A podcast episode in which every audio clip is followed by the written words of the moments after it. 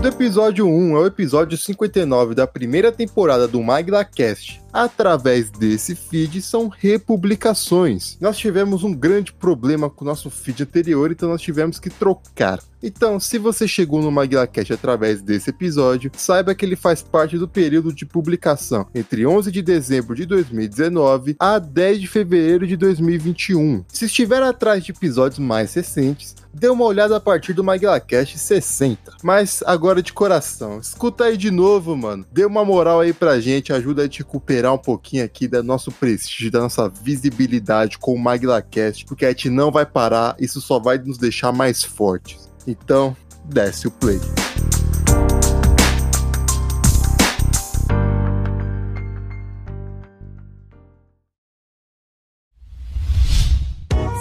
A iniciativa Podcasters Unidos foi criada com a ideia de divulgar podcasts menos conhecidos, aqueles que, apesar de undergrounds, têm muita qualidade tanto em entretenimento quanto em opinião.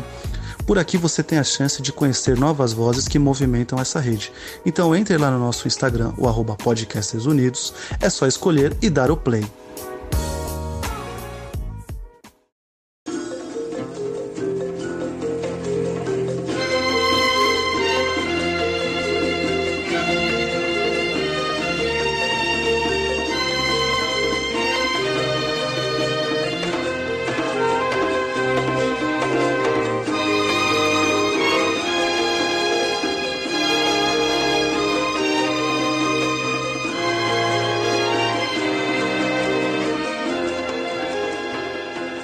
Hey, pessoal, sejam bem-vindos ao 49 MaguilaCast, o 49 de muitos.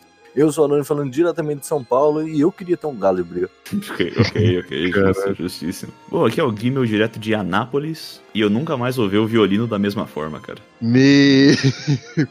Não peguei. Filler, mano. Inclusive esses violinistas eruditos aí que tocam no ombros, bullshit. Exato. Aqui é o Jabolô, diretamente de Cotia, e eu sou fã de Roots desde o álbum do Sepultura. Nossa, nossa. Jesus. Essa eu não vi chegando. Ultimamente eu tô dando boas entradas.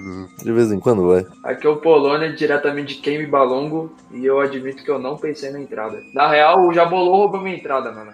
não roubei nada. Ninguém começou não. Tu pensou no bagulho agora. Tipo, caralho, tem Sepultura. Puta. Mas foi uma bela entrada, Jabolô. Foi uma excelente entrada, já falou.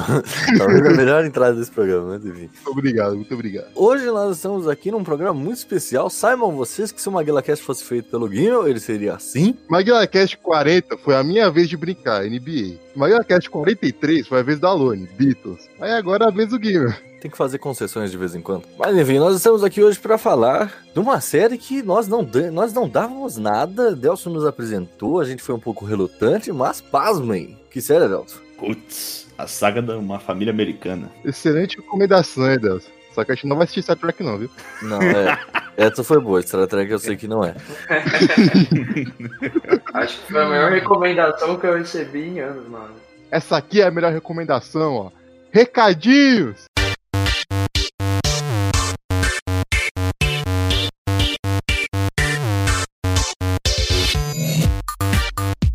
Muito bem, já falou o que nós temos para avisar nesta semana. Se você gosta do MaguilaCast e quer ver a nossa produção continuar, você pode acessar lá a nossa página da campanha coletiva do Apoia-se. apoia.se barra onde você pode conferir as nossas metas mensais, nossas metas de temporadas e as recompensas que você pode resgatar ao contribuir. Quanto mais você contribuir, mais recompensas poderá resgatar. Mas então já falou qual é a forma mais genuína de contribuição para o MaguilaCast. É compartilhando o programa que você gosta tanto para seus amigos, familiares, namorada, amante, esposa, papagaio, periquita, tartaruga, hamster, gato, cachorro, londo, cavalo, macaco, sagui, onça, borboleta, boi, jeca, catua, canarinho, sabiá, mico dourado, peixe boi, jacaré, escorpião, aranha, mosca, mosca na velha, velha fiar. Compartilhe com quem você conhece, espalhe o MaguilaCast, que assim você vai estar nos ajudando e muito. Exatamente, já falou, mas lá no apoia.se barra MaguilaCast vocês vão encontrar todas as nossas metas de contribuição e as nossas metas mensais, porque nós precisamos pagar os nossos agregadores, precisamos fazer a manutenção e a evolução do programa. E você pode se perguntar, poxa, mas eu escuto o programa de graça. É verdade, para escutar é de graça, mas para manter o nosso feed não é. E lembrando que você pode ouvir o MaguilaCast em vários agregadores, como no SoundCloud, no YouTube, no Spotify, no Deezer, no Castbox, no Podbean e outros. E se você que está escutando tem um agregador que escuta com frequência e nós não estamos lá, você pode mandar uma mensagem cobrando isso da gente aonde, Gimel? É óbvio que no MaguilaCast em todas as redes sociais, no caso Twitter, Instagram e Facebook, onde vocês podem acompanhar posts exclusivos dos conteúdos que vão ser disponíveis no MaguilaCast, inclusive os teasers da semana, que são um pequeno trecho para você se interessar e poder compartilhar com o seu amigo e todas as figuras na qual o Jabolo mencionou, para eles terem uma ideia de como vai ser o podcast daquela semana. Não deixe de seguir as redes sociais do Maguila para ter conteúdos exclusivos e também saber sobre crossovers inéditos que acontecem nessa podosfera. E caso você acompanhe aqui só o Maguila Cash, que é a nossa produção principal, não deixe de acompanhar também os nossos blocos quinzenais, o Rapidinhas de segunda-feira e o Maguila Drops de sexta-feira. Isso mesmo, já bolou sendo Rapidinhas, um programa, como o nome já diz, rápido e simples, enquanto Maguila Drops é em vídeo no YouTube, linkado com alguns dos nossos MaguilaCasts. Sem mais delongas, fique com o programa. Toca o programa aí, já bolando o futuro!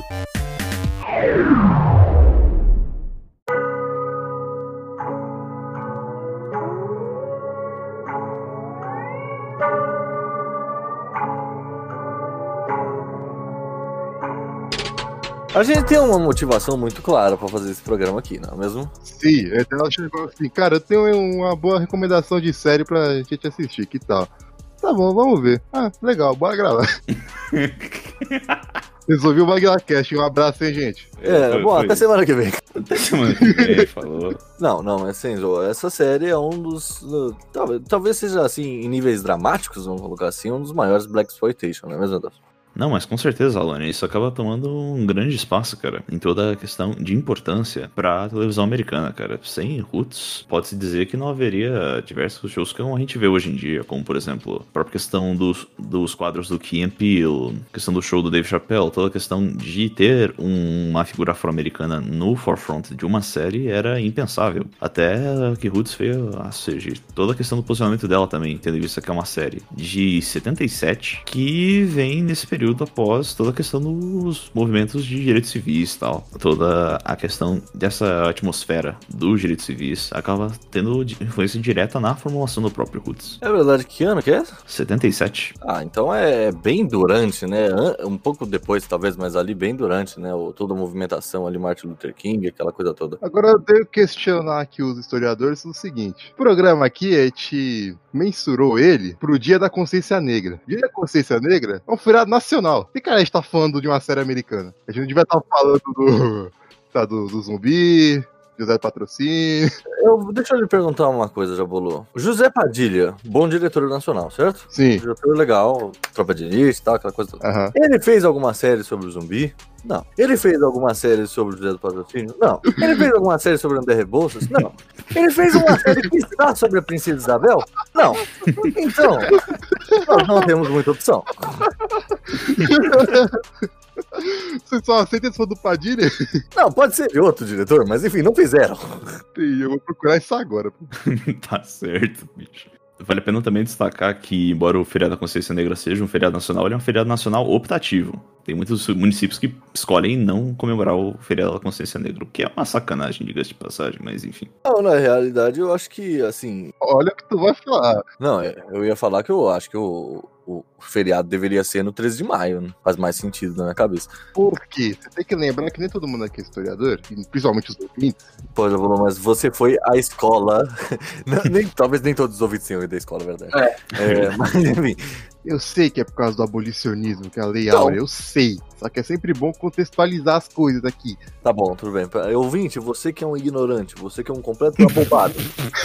13 de maio é o dia da assinatura da Lei Áurea, é o dia do fim da escravidão no Brasil. Caso você não tenha completado o primário. Eu entendo o que você diz, mas é que o dia 20 é a suposta data da morte do Zumbi dos Palmares, né? Que foi Sim, um sim. dos maiores líderes negros do Brasil. Então, ser no dia 20 de novembro, pra mim, é uma data que é coerente também. Eu vou te perguntar uma coisa, Guilherme. Alguém, tipo, a maioria do, do, do povo brasileiro só conhece dois feriados no ano. Você não pode pedir muito mais, né? Natal e a Páscoa. Exato. Os que vêm antes do carnaval, os que vêm depois do carnaval. e carnaval não é feriado. Carnaval é uma entidade. Carnaval é um pedaço de Brasil. Exato. Pedaço de Brasil. Voltando pro que interessa aqui. Voltando pro que interessa. Voltando pro que interessa, ah, o fato de isso não ter esse enfoque afro-brasileiro, por si só, acaba sendo porque, como a gente acabou focando em questão de produção cultural, de matriz afro-americana, afro-americana no sentido mais geral, não afro-americano no sentido de estadunidense. Discordo. Por quê? Eu vou dar uma explicação muito simples pra esse programa aqui, na real. A gente tá fazendo um programa sobre a série, que é uma série de Black Exploitation americana, é, ligado todo o sentido americano. Então, como a gente vai falar da série, que é uma série americana, a gente tem que explicar a luta negra americana, é isso. Eu ia dizer que a camada afro-americana tinha maior papel na questão de conseguir formular cultura nesse período, mas enfim, questão de formular ah, abstrações culturais, começou a produzir mais filmes nesse período e foi um pioneirismo na questão de produções afro, mas enfim. No Brasil também. Ah, no Brasil também. Você pode considerar o Grande Otelo também, mas enfim. E óbvio Dias do Nascimento. Martin Luther King já, eh, já volou? É, já volou, por favor. Martin Luther King. Eu? É, você cresceu assistindo Todo Mundo Odeia o Chris, você tem obrigação de saber. É muito engraçado você ter comentado isso, mano. É verdade, né, mano? o ele fazia todos os trabalhos baseados em mais do King. Exato. Então você tem que saber. Você vai dar o contexto, já falou, eu dou o contexto de Eu já dei um contexto sobre Everybody Hate Chris. Lembrando que a questão dos direitos civis de afrodescendentes é algo muito complexo que merece um programa à parte. A gente só vai contextualizar o recorte do recorte do recorte da situação pra gente poder contextualizar pra entrar na série Roots. Vai, Delcio.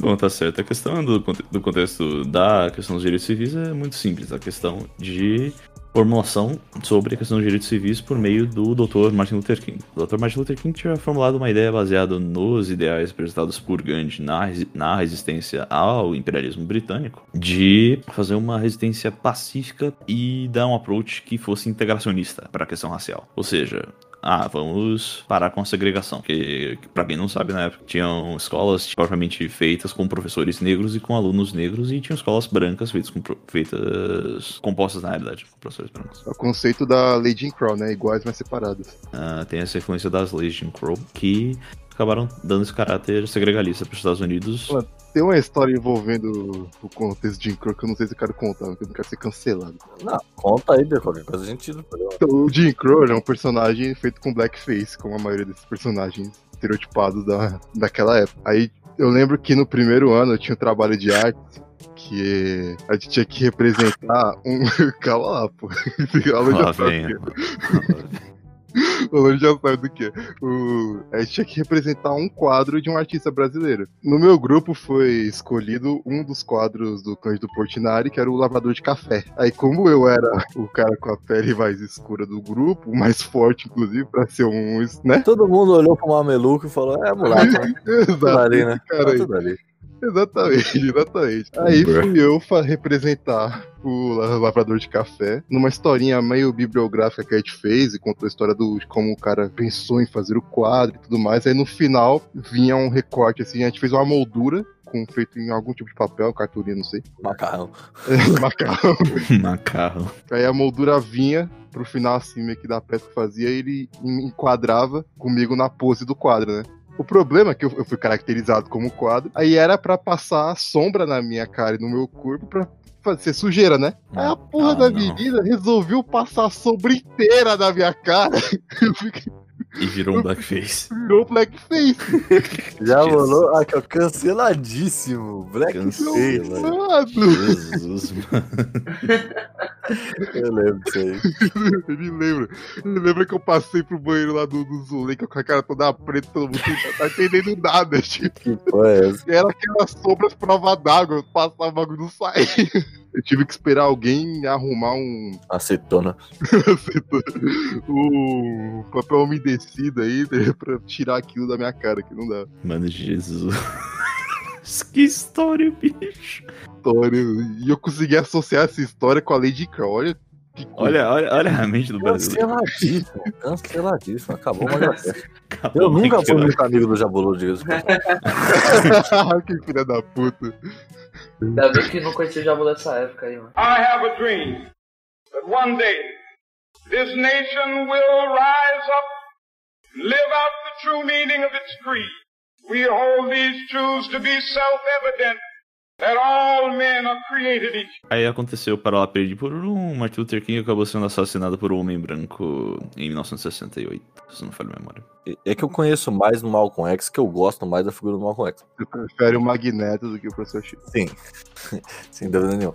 Ah, mas o. Ah, agora até quebrei aqui minhas pernas. Não, é porque o, o, o Martin Luther King ele tinha essa questão da desobediência civil e tal, mas era sempre, né, era uma passeata mais. Pacífica. em momento, e pacífica, em momentos 100% pacífico. E É, é, é interessante esse caminho que ele e o Malcolm X vão ter, né? Porque eles vão meio que. O Malcolm X que era muito radical e vai cada vez mais ficando menos, enquanto ele cada vez mais mais radical no sentido de violento. Até que ele morre, né? Antes de. Antes de fazer a, a transformação. Exato. Realmente acaba tendo esse, esse jogo de eixos entre os dois, mais pro final das vidas. O Malcolm X, por sua parte, conhecido anteriormente como Malcolm Little, Malquinho. Malquinho. Nossa, mãe do céu. Entra no camburão, seu piadista de meia tigela. Três pontinhos na carteira, né vagabundo? Vai ter que responder no tribunal agora. Terceiro pontinho na carteira, viado. Terceiro pontinho. Nossa, é possível. possível. Não, mas tá certo. O Malcolm Little acaba, depois de um tempo, sendo encarcerado, onde ele conhece a filosofia da nação do Islã. Sendo na época, acho que já era chefiada pelo Elijah Muhammad. E pegava uma coisa muito interessante. Pegava. É muito bizarra, diga-se de passagem. Enfim, em suma, ele pregava a segregação entre negros e brancos, tendo que vista os negros com a base da religião do Islã, que na verdade não era bem assim, mas enfim. É, ele achava que o Islã era a religião dos negros. Que, que, que era, tipo, a religião tradicional, assim, do povo negro. Até faz tudo bem, né? Muitos, muitos, muitas das etnias escravizadas eram muçulmanas, não todas, mas muitas Boa eram, parte. tal. Não, até não era nem boa parte, não, viu? Não, não era. Al- Alguns, a galera da Gâmbia em geral. Teve uma galera, ok, tudo bem, é verdade, teve uma galera Olha tal, só, mas. o Punta Quinte era, então pra mim é válido. Exato. Exato, conta quem te era, tal, aquela coisa toda. E ele achava que, olha, veja bem, a gente tem que pegar os estados do sul e ele se vai virar os Estados Unidos negro. Era um nacionalismo negro, né? Exato. Foi é é interessante que ele. Eu não sei, eu, nas biografias que eu já li dele, eu não, não achei nada disso, mas é, me lembra bastante as ideias que a galera tinha lá no século XIX, né? De criar um. Levar os negros de volta pra África e tal, esse tipo de coisa. Caraca, tinha essas ideias? Ah, existe um país, já falou, chamado Libéria. A Libéria era um estado americano que foi criado para levar os negros de volta para África. É o movimento contrário do Brasil de embranquecer a população, né? Em vez de trazer branco pra cá, joga o negro pra lá. É isso. Exato. Mas não era nem assim segregacionista. O, o Lincoln, por exemplo, né, que acabou com a escravidão americana, aquela coisa toda, ele, ele defendia essa ideia. Que ele achava que não, não- tipo, as marcas da sociedade não iam ser muito ruins para os dois lados. Então é melhor reverter as coisas de alguma forma. Inclusive tem um bairro em Lagos, né, que é a antiga capital da Nigéria, que se chama eh, Bra- eh, Brazilian Town, né, que lá só tem descendente brasileiro. Tem uma cidade no interior do Indiana que se chama Brasil. Tem uma cidade no interior aqui de São Paulo que chama Americana também.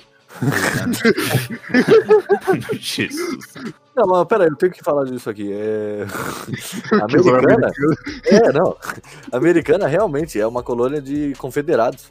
Que os confederados vieram pra cá depois que eles perderam a guerra. Que? É, Sério? os confederados vieram pro Brasil depois. Algumas famílias, né, claro. Caraca, mas a América do Sul só traz merda, né, mano? É Naturalmente. é nazista. Se você achou isso incrível, eu vou te falar. Eles fundaram lá a colônia americana, virou uma cidade, aquela coisa. E uma descendente desses imigrantes é uma das maiores roqueiras do país, a Rita Lee. Caralho! O nome dela Lee é por causa do general lá, que era Robert até uma. Lee. homenagem. Exato. Fica um abraço pros nossos ouvintes americanos. Vamos Abraço. Italia pros mutantes. Bring about the complete independence of people of African descent here in the Western Hemisphere, and first here in the United States and bring about the freedom of these people by any means necessary. Depois que o Malcolm X tem um rompimento com a nação do Islã, ele dando Não, não, não. Malcolm X vai a Meca. Estrelando Chris Rock. Isso eu li na biografia, de- na biografia dele, que eu dei inclusive pro nosso querido Gustavo, que não tá aqui porque não assistiu Roots. Autobiografia de mal? É isso que tá dizendo? Não sei, cara. Foi um de bolso que eu comprei eu li há muitos anos, eu não me lembro. E lá fala que ele ficou perplexo quando ele chegou em Meca e não tinha gente negra. Eram todos árabes ou brancos. Aí ele falou, tipo, caralho, como assim? Cadê a galera? E aí ele se tocou que não, o Islã não era religião negra. Enfim, acaba tendo esse choque de culturas e isso acaba dando uma abertura para que ele pudesse vir a trazer novos ideais pros Estados Unidos. Aí uma fatídica, uma fatídica manhã, não lembro agora de qual dia da semana, acho que era um domingo. Aí acaba tendo um problema lá na sinagoga na qual ele estava fazendo um anúncio e ele acaba sendo morto. Acho que isso em 65, se não falha É. a memória. Ele morreu antes do outro. Morreu três anos antes. Então, toda essa questão da dinâmica entre os dois é, e as mortes deles são relevantes pra gente trazer essa questão de como tem essa ausência de uma figura negra como líder de- da comunidade, uma figura negra que realmente representasse de maneira austera, digamos assim, os interesses da comunidade afro-americana. E isso acabou derivando. Mas tinha mesmo esse espaço vago, porque tinha muitas figuras negras que tinham seu impacto gigantesco pela comunidade. O... Politicamente falando, não, cara. Sim, isso tinha, você pode, o máximo que você pode destacar nesse período, cara, de fato e verdade, seria o quê? O reverendo Al Sharpton. Eu ia falar do Muhammad Ali, na verdade. Ah, ah, ok. Tinha figuras pop nesse sentido.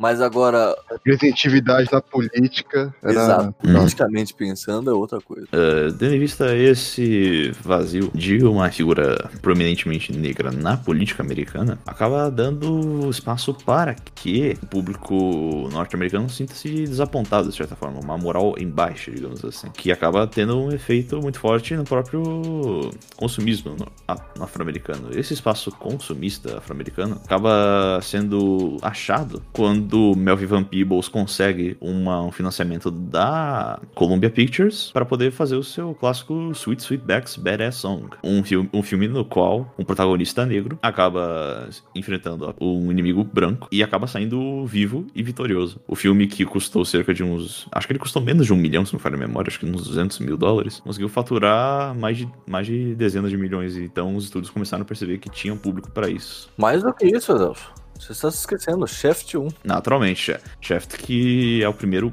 grande longa, que também, que se não me falha memória, também é produzido. Ah, não esquece, ele não é pela Columbia, ele é pela MGM.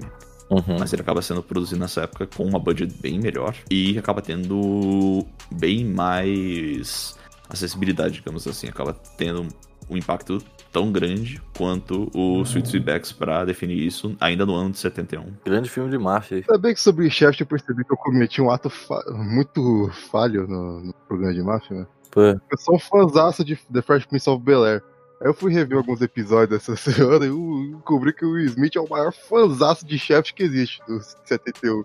Eu, É caralho, que vacilo. Cara, isso é uma parada que, que eu sinto. Eu sinto que eu deveria fazer. Rever essas séries que a gente cresceu assistindo pra pegar as referências que eles falavam. Que a gente não faz ideia, né, cara? Sim, Não sei, tem muita coisa que a gente ouve quando é criança, fica presa na mente, mas a gente não sabe como acessar aquilo ali de novo, vendo a série de novo, a gente vê isso e começa a pesquisar, aí a gente acha alguma nova significância. Tem, tem- tem na Netflix, eu acho que eu vou rever.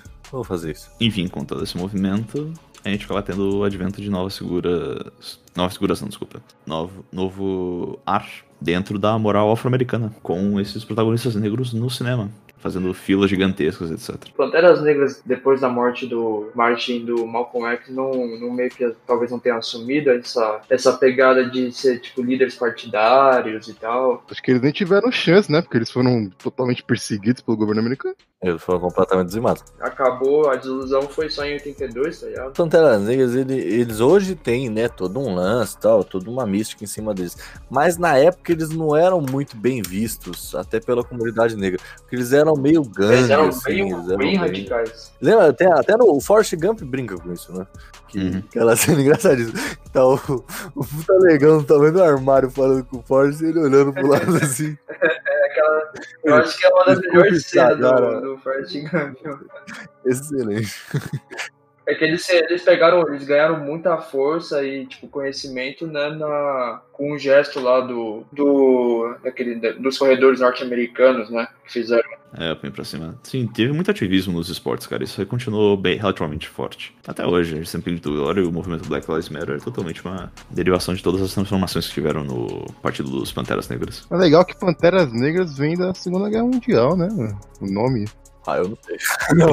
Você não sabia disso? Não. A Lady Crow também impactava no militarismo, né? Tinha as companhias separadas, segregadas entre brancos e negros. Aí você tinha o Batalhão Blindado 761, que o apelido deles era Panteras Negras. Eles Hum, tinham um ah. estilo já parecido com o que o, o grupo ativista ia adotar depois, aquela jaqueta de couro, óculos escuros. Eles já tinham essa pegada, só que eles eram militares.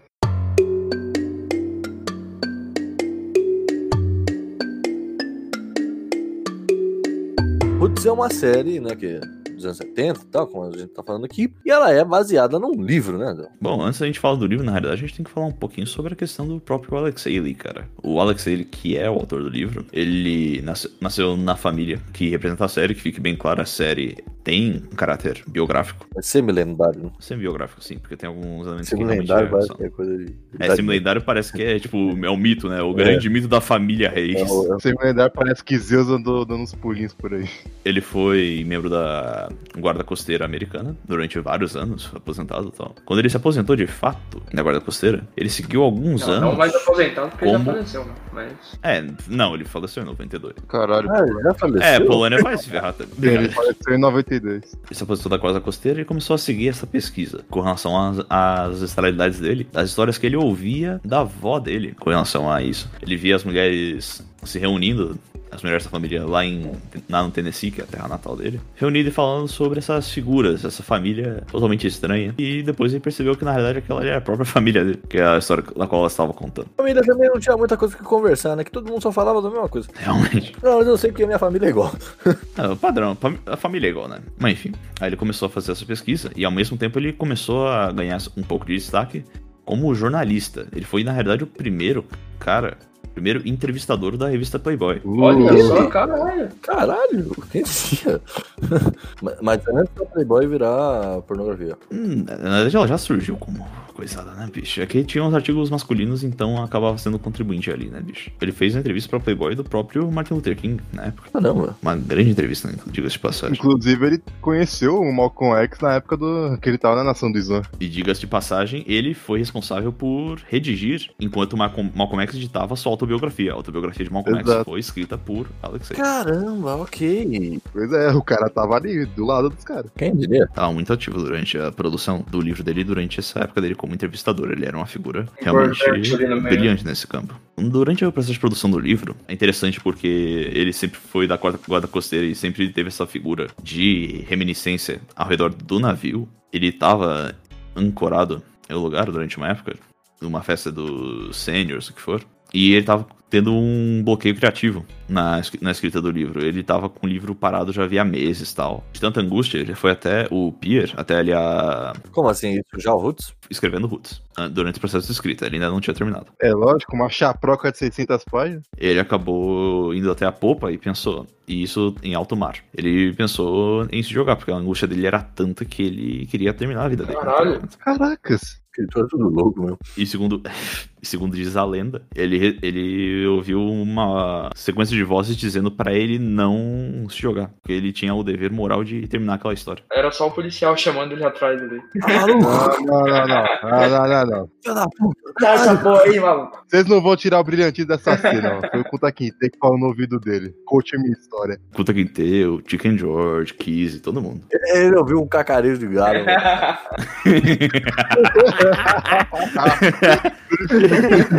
I am a Mandingo warrior. Oh, I no thank you, Mandingo warrior. Not yet. Well, I'm in manhood training to become a Mandingo warrior. Alex, ele termina o livro em 76, ano do bicentenário da independência americana.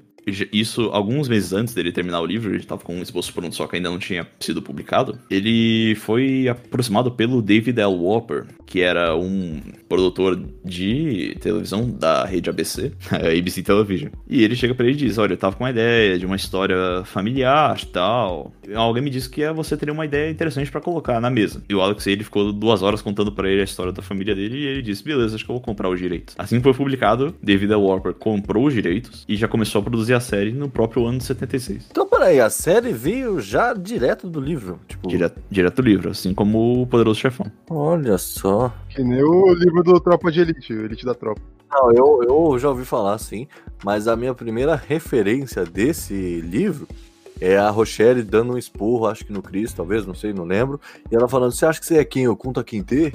É, é, Nossa, eu não lembro disso, mano. Caralho. Olha como todo mundo deu Chris, educa a gente, mano. Que a minha referência de conta também é de Everybody Hate Chris. Só que é daquele treinador lá do, do fute, de futebol do Tatália que pega o Chris ajudando o quarterback nas lições de casa. Uhum. Aí ele fala alguma coisa, ah, tu desmereceu toda a sua linhagem, sua linhagem toda lutando pra você, pra sair da escravidão, e você faz o quê? Desmerece o próprio Kunta Kinte. Verdade, Eu lembro dessa Eu não falo com essas palavras, é algo assim. Sim, sim, tá, tá, tá, tá nesse caminho. Aí, beleza. O livro, na realidade, o livro, que começa sendo um big sucesso, começa a vender e tal, acho que vendeu mais de, mais de milhões de cópias nos Estados Unidos. Começa assim a produção da minissérie. David L. Warper começa a dar o casting na- em alguma galera tal. E assim, péssimo, diga de passagem. Ah, tá louco, Tá bom, tá bom. Ah, tá. cara, não, mas a parte ali do Chicken George jovem não dava, não. Podia ter Não, arranjado. mas só ele, pô. O resto é tudo bom, cara. Mas aquilo ali pra mim marcou muito, cara. Eu gosto de reclamar das coisas. Ninguém percebeu que você gosta de reclamar das coisas. E o Kun tá jovem e o Kun tá. Eles não tem nada a ver uma coisa com a Tem nada a ver, porra. Mas, considerando que o Kun tá velho é o John Amos, nós pode deixar isso meio de lado. Inclusive, eu não vi o Kun tá adolescente. Porque eu não vi o primeiro nem o segundo episódio. Você não foi atrás, ô filho da puta? Eu, te- eu também, eu defendo o Guilherme aqui porque eu não vi o quarto episódio, então. Aí, ó, Dan, só eu fui teu companheiro fiel aí nessa empreitada. Giovana não assistiu, não tá aqui gravando, fica aí o. Essa nota de refúgio, né? Nota de refúgio do Maglaque. Não escutem, não escutem. eh, Não, não, não, para com essa porra. Não, não, não, não. Não, aí já é demais. É. Escutem o querido Cinef, um abraço, Giovanna. But, But ela não quis gravar. Bud não quis gravar, mas tudo bem. Respeito a decisão dela. Exato. Pau no cu do Guilherme. Esse pode ser o lema do Maglaque, mano. Pau no cu da lã. Philip, don't you see? This the land of the two bob. I'm Mandinka warrior. Aí começa o casting, cara. Ah, o LeVar Burton, por exemplo, que a- depois começou a se consagrar em alguns outros seriados que eu não vou falar o nome aqui, para não irritar o Jabolô nem o Alone. Que seriado? Ah, di- digamos que. Ah, tá, Star Trek. É, exato. Ah, Nesse caso do Hudson foi o primeiro papel dele pago. Que ele foi estreando, LeVar Burton na série. né? O próprio John Amos, ele estreou no primeiro Black Exploitation, então nada mais natural do que castar ele como lead. Outras figuras também, o Moses Gunn, que já tinha feito vários papéis também. O Ben Vereen, que ele, que ele era, no caso, mais comediante, ele era um cara mais versátil, que é o cara que faz o Chicken George. Aproveitando que você mandou mais comediante, tem o Luiz Goza Jr. que fez o ilustre Justiceiro Encapuzado do ótimo HBO. é foda, sim, foda. sim.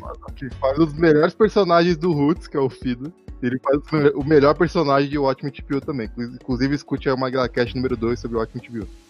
Um tempo longínquo do Magrafete, mas não.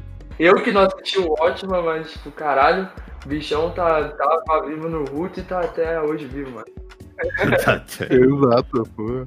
E só fazer personagem é foda, bicho. Eles deram uma envelhecida nele ali, que ele não é tão velho assim. Quer dizer, hoje em dia ele é, mas na época não era. 77 É, não na, época, na época não era. Na época deram uma envelhecida legal nele. A maquiagem tá de parabéns. A envelhecida do Finger foi a melhor maquiagem da série inteira, mano. Pô, pintaram o cabelo dele, porra.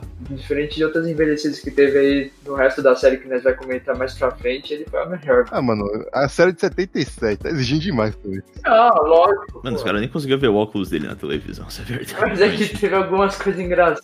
É verdade, aquele óculos de leitura que não fazia sentido nenhum ele usar.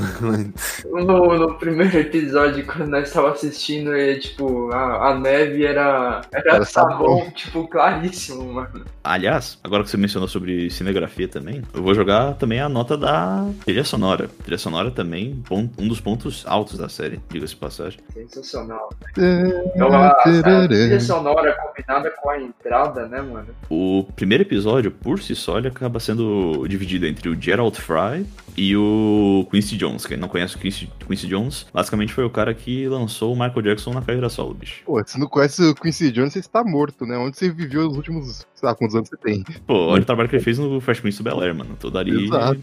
É ele que aparece com aquele cabeção nos créditos finais. Ele é taxista da abertura. É taxista abertura também. O Gerald Fry merece uma nota à parte. Ele compôs a trilha sonora de Roots, já bolou. Mas sabe também o, outra coisa que ele também compôs? Star Trek? Ele compôs a música do episódio de combate entre o Kirk e o Spock. Aquela lá. Tan, tan, tan, Nem fudendo. É sério, é sério, eu não tô zoando, bicho.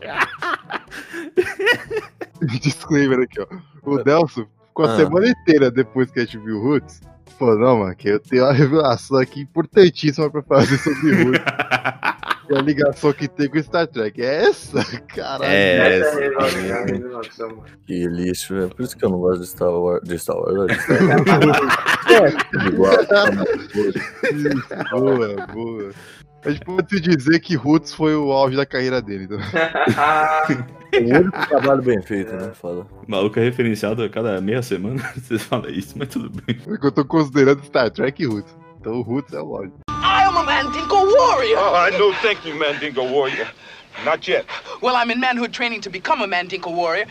Acaba tendo toda essa questão da produção e tal. Eles produzem durante um pequeno período de tempo lá. Acho que eles falam. Acho que em três meses eles terminam a série, porque teve muito pouco material de corte, etc. É, é uma série bem simples de se fazer, na realidade. Uma minissérie também, né? Bicho, oito capítulos, mas enfim. Questão de figurino e tal, essas coisas sim, mas não, não era nada que demandasse muito. Os caras colocaram calçadinho numa época que não tinha. É, exato. O mais difícil de a gente considerar ali é o, sei lá, o, o- a roupa dos confederados lá e acabou. Que também, dependendo dos anos 70, você for, não é tão difícil de encontrar, não. Mas é, É, é, realmente, agora que você falou. tá pensando é fácil, realidade.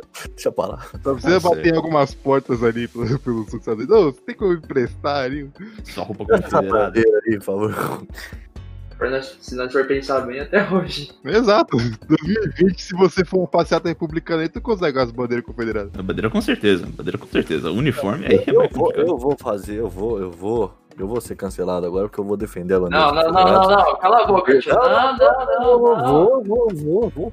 Porque o Stray Cats usa a bandeira como, como símbolo da banda e ninguém vai falar mal do Stray Cats nessa porra. Porra, foda-se, mano. Eu gosto pra caralho de Pantera, na qual o, o Dimebag Daryl, a guitarra dele tem, tipo, o símbolo dos confederados, mano. Nem por isso eu defendo, velho. É porque é muito típico do sul. Mas enfim. E tem o, aquela banda, o Stephen Skinner, que faz o Sweet Home Alabama, eles também confederados pra caralho. Mas aquele ali, não, pô.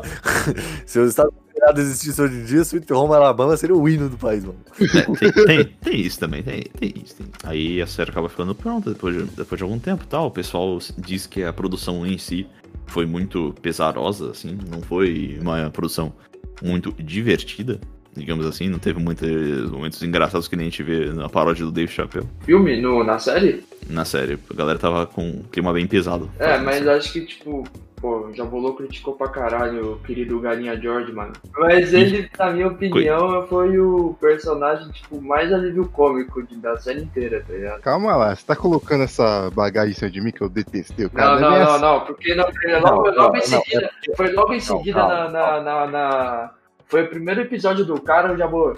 Esse maluco aí, tio. É lógico, mano, o cara tava desmerecendo o conta, tio. Calma, calma, calma, galera. Calma, calma que a gente nem falou. É, vamos- calma que a gente nem falou da vamos plot calma. ainda. Não desmereça o conta na minha presença. Don't you see? This the land of the two bob. I'm Mandinka Warrior. Vão de lançar a série, vão lançar ela, lançam ela em oito dias consecutivos. Começa a ter uma comoção nacional, porque muita gente tinha visto o livro e tal. Começa a ter uma comoção, bar fechando, é, galera na Copa, né? Vo- volta em cinco horas, fui ver o jogo do Brasil, nesse nível. Bar fechando pra ver a série? Caralho. Brasil na Copa, mano. Inclusive, o final da série é o terceiro momento televisivo americano com maior número de espectadores espectadores. Então, Caralho. Eu tenho certeza que os outros dois são Super Bowls. É. é que no caso, na tabela, sem os Super Bowls, né? Com os Super Bowls, Ah, aí fica, mais, aí aí fica bem Aí, tipo, vai naturalmente. ter todos os Super Bowls, tipo, na frente, tá ligado? Exato, aí tem que contar um, um monte de Super Bowl aí, e dependendo de quem apresentar no intervalo, aumenta pra, pra cima ou pra baixo. Aí acaba acontecendo vários efeitos do próprio Roots dentro da cultura americana, né, bicho? A questão de que, tipo, começa a ter os bebês, né? Com o nome de Kunta, ou Kizzy, por exemplo, começa a ter esse boom. Ah, mas é tipo, porra, é tipo, é tipo daqui. Aqui não, mano. sei lá, o que vai aparecer de Neymar aí, pelo. Já apareceu, mano. Mas vai aparecer ainda mais, né, mano? Eu pensei que você ia falar da galera que nomeou a filha de Daenerys. Tem isso também. Eu nem pensei nisso, graças se arrepe- e se arrependeu profundamente alguns anos depois. a Deus. Exato. Mas fica aí um abraço aí pro nosso querido amigo Fuzi. Homenagem ao grande Ronaldo Fenômeno. Não tem nada a ver, tipo.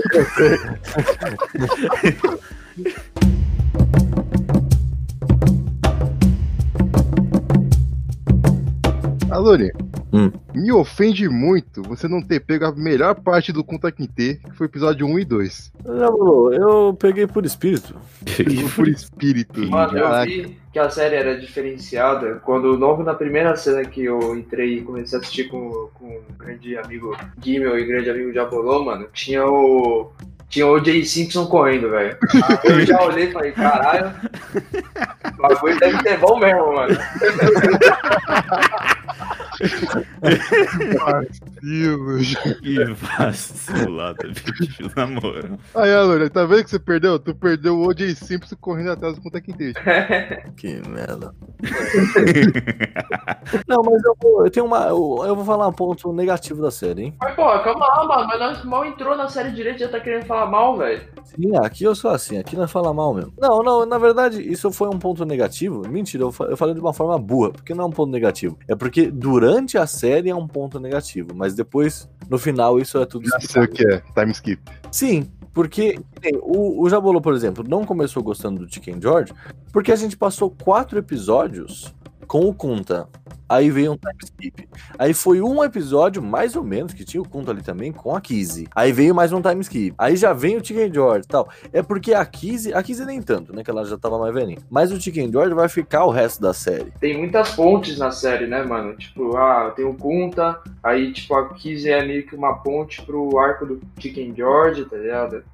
E o Chicken George pro filho dele, né? Não, sim, isso faz sentido na, na questão de que é um, na- do livro e tal, que é uma questão bibliográfica, você não encontra a fonte das galera tão fácil assim. Mas a construção da série, no meio, enquanto você está assistindo, é chato isso. Porque você quer ver o Kunta, você acha que a série é sobre o Kunta. De certa maneira é mesmo, mas você acha que ele vai ficar lá até o final. E de repente vem um maluco falando mal dele. É quando você fecha a obra que o negócio se encaixa perfeitamente, assim. Mas é aí que eu acho que tem um ponto muito positivo da série, tipo, por mais que, por exemplo, ela seja uma série só de oito episódios, né? Pô, querendo ou não, você espera que numa série de oito episódios seja o mesmo personagem, porque, mano, tipo, pô, o Kunta é o fodão da série, tá ligado? É o cara que você se prende. Só que a série, ela tão, tipo, os caras soube trabalhar tão bem essa questão do- dos personagens, mano, porque, por exemplo, o Kunta é o puta personagem, tá ligado? E aí, tipo, logo em seguida veio o Chicken George, que aí no começo, nesse caminho, um cara meio estranho, tá ligado? Só que ele é um cara tão carismático, mano, que você até esquece um pouco do Kunta, tá ligado? Tirando o Jabolô, Jabolô não, mano. Agora que eu parei pra pensar eu acho que a gente veio um pouco, pelo menos eu, a gente veio meio mal avisado o que que era. parada. É, tipo, a gente não tá acostumado com essa pegada, tá ligado? Não, não é nem questão de não estar acostumado, é questão de. A única referência que eu tinha de Roots era o que a gente acabou de falar aí nos últimos blocos, que era de referência de todo mundo deu Chris. É, o Kunta. Então, quando o Deus falou raízes da série do conto, eu pensei, ah, beleza, ele é o personagem principal. Não sabia do contexto de ser uma história de uma família, da o padrão da família americana que sai da África escravizada e adquire sua liberdade. Não, não, não, justo, justo. É que na realidade, eu queria emular, de certa forma, a experiência que eu mesmo tive, porque eu vi Roots não sabendo a carga que, que ele tinha. Não tô dizendo que a culpa é tua, puta. Eu, eu, eu vi a série e também, tipo, pô, por mais que eu já vi essa série do. esse episódio aí do. Todo mundo com o Chris falando Kunta e tal, mano, eu não fazia nem, tipo, nem ligava uma coisa com a outra, tá ligado? Tanto que eu não fazia a menor ideia do que seria a série. Não, eu só, de verdade, assim, óbvio, eu tinha referência todo mundo do Chris, mas a History Channel fez, né, um remake e tal da Mano, mas série. eu, por exemplo, nem Bem sabia. ruim. Eu nem sabia, tá ligado? Que existia. Eu, por, eu, por exemplo, eu soube que Roots era uma narrativa com elementos biográficos, cara, só no final. Só vendo lá o Alexei ele falando, Ei, eu sou o Alexei, então. Eu vivi essa. Eu soube da minha avó sobre todas as histórias. E eu fui pesquisar e achei essa questão das minhas raízes. Eu fui percebendo isso de acordo com que eu ia vendo a série que a gente ia conversando. Uhum. Aí depois eu deixei de lado esse- nessa minha implicância, que realmente o Kunta é o- um dos melhores personagens da série que carrega ela por quatro fucking episódios. Desde a adolescência até a fase adulta dele, onde que ele vai ter a filha e depois ele morre. Não, e outro, tipo, o Kunta, assim, ele já é um personagem que ele já veio pronto. Não, senhor. Não, senhor. Eu não tô falando que ele não teve evolução. Eu quis dizer que a gente começa vendo já comprando a briga dele. A gente já sabe que ele é o protagonista e que a gente vai, né, é, é, ele já com, ele já consegue comprar a gente. Tá, sim. O Chicken George, você tem uma evolução maior. Porque no conto Porque a gente vê ele lá na África, adquirindo experiência dentro da cultura dele, de se tornar um Mandinka Warrior, dele ser capturado lá pelos capitães do mato, sendo trazido da África pelos navios negreiros e a luta que ele, eles fazem um motim no navio, depois é vendido aqui no, no, no sul da América, dos Estados Unidos, não do sul da América. Então é, muito, é realmente, é muito mais fácil de comprar a luta do, do Kunta. Sem falar que ele gosta de lembrar a gente todo episódio que ele é Great Mandinka Warrior, né? Essa aqui não é a minha casa, que eu sou um guerreiro mandinka, e a minha casa não é aqui, a minha casa é lá na África. Aí, aí fica um, aí, ó, uma crítica aqui à série, hein? Porque se ele é um guerreiro mandinga, como ele diz, e muçulmano, né? Ele deveria falar em árabe, que no caso é mu. É que eles, na verdade, eles têm a própria linguística, né? Embora ele seja muçulmano, ele tem a própria língua mandinka. Ah, mano, Você tá exigindo demais de uma série americana, mano. Especialmente na década de 70, mas Exato, mano. Licença poética. mano. ouvir o Kunta falando em inglês deixa muito mais palatável. Inclusive, se você tivesse visto os dois primeiros episódios, você ia perceber que todo mundo tá falando inglês, mas na hora que faz a transição do, do grupo dos negros que estão foram capturados falando pros brancos, ninguém tá entendendo nada. Nenhum entende o outro. Ah, eles falam inglês lá na África também. Eles falam inglês que é uma série americana, né, tonto? Não, tudo bem, eu entendo. Ok, tudo bem. Não, não, mas é muito engraçado, cara. Isso, isso- isso que o Jabalô comentou. Especialmente na parte lá que ele tá com o. o. Fiddler. E começa lá pra oferecer um pedacinho de tocinho pro Kunta. Kunta chega lá. Grits, dummy. Fica todo aquele esquema. Tem toda uma transição dele aprender a falar inglês, né? Que é engraçado que o Fiddler começa a falar um milhão de coisas e o Kunta que tá atrás da carroça com a cara de cu, tipo, mano, tô entendendo nada, tipo. Sim, sim. Isso aqui é uma carroça. Carroça. É muito engraçado, especialmente depois, que ele até criou um joguinho, né, com o Kunta, né? Que é isso que eu vejo na árvore e tal. es- Esquilo, esquilo na árvore, enfim. Aham. Da velha fia. E a velha filha. Vai afiar. I am a Mandinka warrior. Uh, no, thank you, Mandingo warrior. Not yet. Well, I'm in manhood training to become a Mandinka warrior. Eu tenho que admitir, mano, que, tipo, o Kunta, talvez pra 80% do pessoal que assistiu a série, é o personagem preferido de todo mundo, mas, mano, o cara que eu mais gostei mesmo foi o Chicken George, mano. Justamente por ele ser o cara, tipo, mais, tipo, malandro, tá ligado? Ele é o cara, ele é um cara que se assemelha mais com, tipo, a- não, o brasileiro, tá ligado? Ele é o Zé Carioca do bagulho. É, exatamente, ele é o Zé Carioca, mano. E é legal que, em, con- em contraste, o filho dele é um cara muito mais serião, tá ligado? É um cara muito mais, tipo. Mais centrado, né? Mais, mais quieto. O outro filho é burro. É, o outro filho é meio virtuado da casinha. O outro, ele é, ele é meio pilhado, né? Ele quer. Não, ele é, ele é pilhado. É o cara que bate antes de perguntar. Eu gosto muito do filho mais velho dele, que é, tipo, um cara mais centradão, tá ligado? Sim, sim. O, o Tom, ele tem muito essa seriedade e tal. Ele é bem. um personagem bem sóbrio, né? Nesse sentido. Mas o Chicken George é assim, eu acho que ele, ele conseguiu da série ali. O, o Kunta Kinte não era muito inteligente, né? É, exato. Ele, tipo, ele era. Le- Ele era raçudo, mas ele era burro. É, mano, É. mas é todo o contexto, né, mano? Imagina o trauma psicológico do cara ser tirado do mundo dele pro mundo desconhecido, ter que se adaptar pra sobreviver. Não, justamente. O Chicken George, ele já ele era tão raçudo quanto o, o, o Kunta Kinte, só que ele era esperto. Não, ele não era raçudo. Ele não era Ele, raçudo. ele resolvia as coisas na malandragem lá, mano. Não, uai, você tem de, de tipos de tipos. Não, né? assim, O cara lutou na guerra, maluco. Não, tudo bem, mas tipo assim, o Chicken George, pra mim, na minha visão, por exemplo, ele começou a ganhar muito mais respeito quando ele, foi que quis matar o pai dele, entre aspas, né? Que ele não era pai porra nenhuma. Ele ganhou meu respeito justamente quando o Polônia falou aí que virou a chavinha dele de que não existe essa porcaria de o meu mestre é meu amigo, meu parceiro, meu- não, não existe essa, tá? E, Inclusive, isso aí é um ponto muito interessante, cara. A questão de dinâmica entre escravo e mestre, né? Acaba aparecendo bastante no programa e acaba aparecendo de maneiras muito diversas. Não é É, sempre é aquele esquema, tipo, não é só negativo, como vai aparecer mais tarde, e também não é só positivo, como aparecia antes. Eu acho que não existe positivo nessa questão, acho que existe um menos pior. Não, é menos pior, naturalmente. Não chega a ser positivo de maneira nenhuma. Por Tem, exemplo, o pior mestre, sem dúvida, foi o do Chicken George, o Tom. Não, mas você tinha aquele mestre lá que, né, dentro do, do, do possível, era até um bom mestre, que era o. Foi o do Conta Quinteia lá, da mulher dele, esqueci. É, o primeiro e o último eram os mais suaves. É aquele filho da puta do Mor Nossa, mano. É, é que aquele cara lá, mano. tava- Então, isso- mas isso foi uma parada que eu não gostei muito na série. Que o cara é um completo filho da puta. Aí o Chicken George fudeu ele. que O Chicken George fez ele perder 20 mil dólares. E ele não fez nada. Ele não ficou raivoso, não ficou nada. Ele teve que pagar dívida com ele- o próprio Chicken George. A questão dos cravos ele já tava falindo há bastante tempo. Não deu pra sustentar e acabou vendendo lá pro Harvey, mano. Não, cara, mas ele assim, parecia. Ele, ele era muito malvado pra de repente ele só falar, ah, não, perdemos, né? Não, não, não, não, não é que ele era mal. Não é que ele era inerentemente malvado. É que ele era bêbado. olha, é, também. Esse é um outro agravante do cara. Não, não, não, não. Ô, Dessa, eu vou discordar de você, porque o bêbado não é mal. O mal que está bêbado. O mal que está bêbado. Tá bom. A bebida não transforma ninguém mal, mano. Só tira, só tira os filtros, mano. Não, só tira os filtros, naturalmente. É o que diz. Maldito Urma. Aquele cara era malvado, sim. Aí ele é a mulher louca dele. Exato. É verdade, eu gosto menos da mulher dele do que dele. Pô, ela saiu atirando o Chicken George do nada, mano. Uhum. Não, é que a mulher dele realmente não tem carisma nenhum. Isso aí sem pingo de dúvida. Exato, ele pelo menos era um personagem que fazia a trama seguir, ela só era chata. Querendo ou não, infelizmente, ele que é o pai do Chicken George, né, mano? Exato, exato. Isso, isso é uma parada, né? O, tipo, o- sangue negro já não é mais 100%, né? Da família. Acaba expondo essa questão com o próprio comportamento do Chicken George, que é muito mais apegado ao mestre do que qualquer outro dos, da figura do da família do Kunta Kinte, por exemplo. Como que o Chicken George, ah, no final da série, indo pro final da série agora, é óbvio que a gente vai voltar depois, mas última cena da, da série, quase a última, né? Ele fala ali, pô, chegamos. Como ele sabia que ele chegou? Não tinha nenhuma placa ali, não tinha nada, não tinha Tinha, tinha, tinha placa lá dizendo, ah, condado de Lauderdale e tal. Aí ele marcou lá a terra, mano. Tem direito a pegar tantos hectares de terra dessa região aí, se vira. É isso, pô. Você acha que tá marcado aqui, ó? Essa placa aqui, ó. Essa aqui é o Chicken George. Do lado esquerdo ali, Lembra quando a gente jogava Minecraft, não? Que ficava lá marcado com a pá?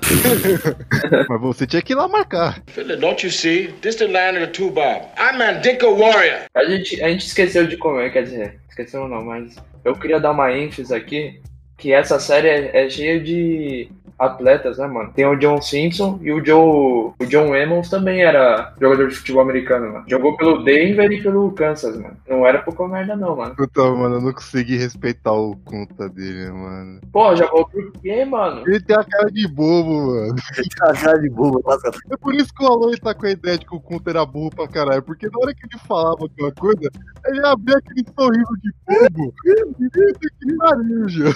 A verdade é uma só, a verdade é uma só. A imagem que vocês têm, que vocês têm do John Amos na sua cabeça não é o Conta Quinte velho. Vocês têm a imagem do John Amos na sua cabeça do cara que é o dono do McDowell's no filme lá do Príncipe em Nova York, essa é a verdade. Também. Pode ser. Que é a mesma cara de tonto. Vamos entrar no consenso aí que o, pô, enfim, o John, o, o Kunta, querendo ou não, ele era mais desprovido de inteligência, né, mano? Tudo que ele passou, pá. Pô, isso daí é bem claro que, pô, ele fugiu a primeira vez, recebeu as chicotadas lá, tudo que é até, tipo, uma cena forte pra caralho, sinal a mais forte da série, tá ligado? Questão do, no- do nome dele. E aí a, e a segunda, e aí depois ele foge a segunda vez, tá ligado? Sabendo que já tinha fugido uma, tá ligado? Ele sabia que ia dar merda, né, mano?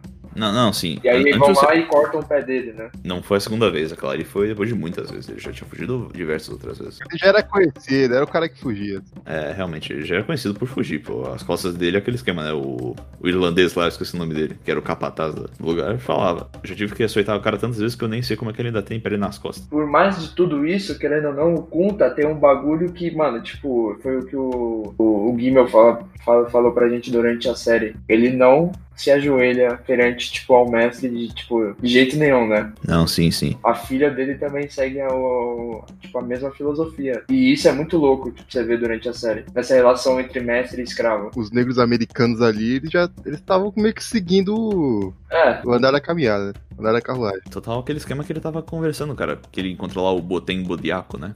Que é o cara que ia ajudar ele a fugir. Ele fala, ah, não, parece que os negros que estão aqui esqueceram de onde vieram tal, esqueceram. E eles, eles ficam lá conversando tal, até o Botem Bodiaco, que é o maluco, acho que era do Zakai People, esqueci agora ah, o povo do qual ele vem, mas ele diz. Kunta, nunca esqueça dessas coisas. Não esqueça de passar. Tanto que daí acaba tendo a ideia do Kunta de já passar o negócio tudo pra própria Kizzy, que tem aquela cena marcante lá. Ele desiste de fugir e chega lá pra Kizzy e tal, contando toda a história dele. Ah, conta quem te perdeu o pé e tal. Não é que eles estão aqui esqueceram, né? Forçado dá. É, foi forçado, é, naturalmente. Foi sorte do Kunta e da família que deu continuidade que eles mantiveram essas memórias. Ele nomeou a filha com um nome africano, manteve as. Ai, foda. Manteve as raízes. Manteve as raízes. Isso, já vou ter que usar. Inclusive é interessante essa cena na qual ele tá falando lá com o Fiddler sobre, ah, eu tenho que nomear Kiss e tal, tenho que dar um jeito de esconder isso aí do mestre. E aí, quando vê, Fiddler parou de tocar. Fiddler, infelizmente, acaba tendo. Nossa, mano, foi uma morte triste. É, muito triste. Eu tava, tava vendo em conjunto, só ouvi o Jabolo dizendo, ah, não, ah, não. Começou a ficar mais, mais intenso o anão, mas realmente é muito tocante a morte do Fiddler, não tem nem o que falar. I am a Mandingo warrior! I no thank you, Mandingo warrior. Not yet. Well, I'm in manhood training to become a Mandingo warrior. Interessante a questão também da venda. Quando tem lá o leilão, quando eles chegam na América. Ah, interessante é o cara vendendo, né? Insano aquele negócio lá, os caras, esquema tipo de leilão, mano. O cara falou um monte lá, sem entendendo nada, velho. Oh, I have 50 over here, 50, 50, 50, 55, I'll go 55. I've got 50, 50, 55, it'll give me 60, you'll give me 70, 75, it'll be. I got a 70, 70, it'll give me an 80, 80, 80 over here. 100, 115, 115 once. Até o Kunta fica olhando pra ele, né? Muito É. legal. Porra. Cara, porra, eu fiquei pensando, mas será que o Liminha faz um bagulho desse pra animar? Caralho, porra, isso. Aquilo ali é entretenimento, né? Não tem lógica nenhuma, né? Nenhuma. Essa questão do leilão muito interessante também. Na verdade, realidade, um negócio que eu pessoalmente achei muito interessante de ser representado na série é a própria dicotomia entre o capitão e o Sr. Slater, da galera do navio. Hum, sim, sim. Muito bem lembrado. Você tem o capitão, essa figura que costumava lidar com carga e tal, acabou sendo a primeira vez que ele tá viajando com escravos. Então mostra em primeira mão, do um ponto de vista, no caso branco, né? Como seria a mentalidade de um capitão indo nessa situação, pela primeira vez fazendo essa jornada. A mentalidade de negócio, né? De econômica do Dom. Não, totalmente. O pessoal só fica falando, ah, o que tem de errado com, com um pouco de ganho, um pouco mais de dinheiro na carteira. E em compensação, você tem lá o Mr. Slater que participou de 18 expedições. O cara tá calejadíssimo Exato. Relação a como manejar e tal. Tanto que o capitão, ele vem totalmente cru, assim, ele está estranhando muito como é que funciona a parada, de como agir contra os, com os negros lá dentro do navio negreiro e na África, enquanto estão sendo capturados. Ele estranhou, estranhou por muito tempo a situação, até que ele se rendeu, né? Até que ele se rendeu, coitado. Acaba perdendo a alma naquilo ali. Pois é, pois é. Que o. É o Slater, né? É o Slater. Que o Slater fica toda hora atiçando o capitão. Pô, mano, a gente tem aqui esses escravos aqui, pô, muitos, muito tempo no mar. Você não quer uma pretinha aqui pra animar aqui o seu ânimo, não sei o quê? Deixar ela ali no seu aposento. Porque se é barriga, né? Esse aqui é um navio cristão, navegado por um capitão cristão. Não vai ter esse tipo de coisa aqui, não. Eu sou casado, caralho, mas no final ele se rende, filha da puta. Como todo branco da época era filho da puta. Naturalmente, é que o capitão pelo menos queria, tinha uma fagulha de querer ser honesto.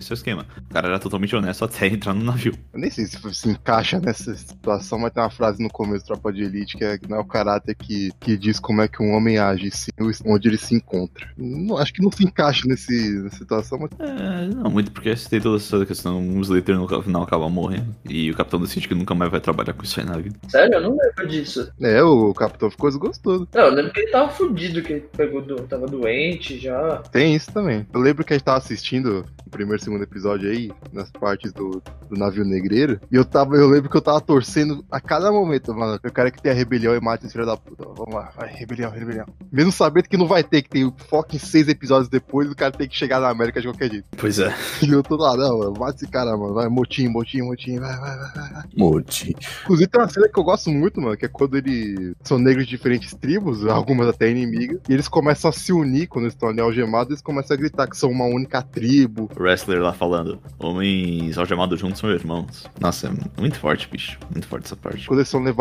pra cima, eles estão tomando aquele banho, de, aquele banho sádico que os brancos estão dando neles. Uhum, Totalmente sádico, pra quê, né? Enfim. totalmente. Aí eles estão pilhados, eles começam a, a bater os pés e a cantar, ficar olhando com uma maior cara de pilhado pros brancos. É uma- São umas cenas assim, muito, muito icônicas pra mim, durante essa trajetória do navio negreiro. Pena que tem a cena mais galhofa nisso aí, que é aquela parte, né, que tinha os musiquinhos lá em cima, o cara tocando o tambor com o bagulho de madeira e o outro ali tocando a sanfona e o Aí cara um o tambor bate no cara da uma porrada, né? Tum. É muito Só faltou, engraçado. fazer o, só faltou fazer o sound effect do Chaves, né? Sim. Sim. Don't you see? This the land of the two bob. I'm Mandinka warrior. Lado bom é que a gente tem o júbilo no final, né? Todo aquele esquema de Chicken George fazendo a emboscada. Eu p- brinquei, né, do final. Se o Kunta Quintana aparecer na batalha final aí, eu vou ficar puto com essa série. No final teve batalha final mesmo. Ele só não apareceu. só- Não parece. Engraçado que pensei que em vários momentos o Conta ia se, se render, assim, ia deixar essa ideia de fuga e de todas as suas raízes. Mais ou menos, ele. Né, não é que ele deixa a ideia, mas ele vê que Quando não tem ele tem jeito. a filha dele, a Kizzy, ele meio que, tipo, pô, não é minha casa, mas essa é minha família. Ele literalmente fala isso. Essa aqui não é minha casa, mas você é minha mulher. Essa aqui é minha filha, então eu vou ficar por vocês. Essa aqui vai ser minha vida agora porque eu tenho vocês e não porque eu quero. Sim. né? Mas depois que a filha dele é tirada dos braços dele, porque a menininha da Casa Grande tava ensinando, Filha da puta. tava ensinando ela a ler e escrever e pegaram e venderam a filha do Conta pra outra fazenda. E essa aí sofreu, hein, mano? Cara, a Kizzy. Fala do Conta que sofreu pra careta, mas a Kizzy sofreu muito. assim. A Kizzy, coitada da Kizzy. Nasceu e morreu escrava. Nasceu, morreu escrava, foi separada dos pais, foi estuprada pelo, pelo dono da nova fazenda. Teve o filho dele. Nossa, pelo menos ela teve uma pequena vingança da Missiene no final. É verdade, né? Pequenininha, pequenininha, mas, pelo menos, mas valeu, valeu. Porque as duas se encontram depois. Aí, pro pessoal que não viu a série, né? Duas se encontram depois. A Pô, não você vai lembra. ver spoiler assim mesmo? Não, não, não vai contar essa cena. A Não, gente já contou tudo que acontece na série. não, não, não, não. Tá bom, é, realmente, essa cena ali não, precisa, não, não vale spoiler, ela vale a pena ser vista de primeira mão. Exatamente. I am a Mandinka warrior. Oh, no, thank you, Mandingo warrior. Not yet. Well, I'm in manhood training to become a Mandinka warrior. Vocês que já amaram o Chicken George aí, mal falaram do cara. Pô, a cena mais legal, o Chicken George voltando pros Estados Unidos, pô. Tá lá, mó legal, baita recepção que ele tem. Exato, velho, porque ele, ele era o treinador lá do, da rinha de galo do, do Mestre Moore lá, aquele filho da puta do caralho. Quanto que ele perdeu? 20 mil dólares, né? Perdeu 20 mil dólares na aposta. Exatamente, eu comentei sobre essa cena com uma são Eu não tenho dia, não, relaxa, relaxa aí que eu vi que seu, seu galo foi bem treinado, então tem como a gente se pagar aqui, ó. Eu só quero que seu treinador vá lá pra Londres pra treinar os, os meus novos treinadores, então vai lá. A mulher que ele encontra lá, que é a esposa do Tom, a, a Irene, é a primeira figura, a figura mais velha que o Alex ele conheceu em vida da família do. Hã? Sério? É porque o Alex ele nasceu em 1921, né? Caraca, é.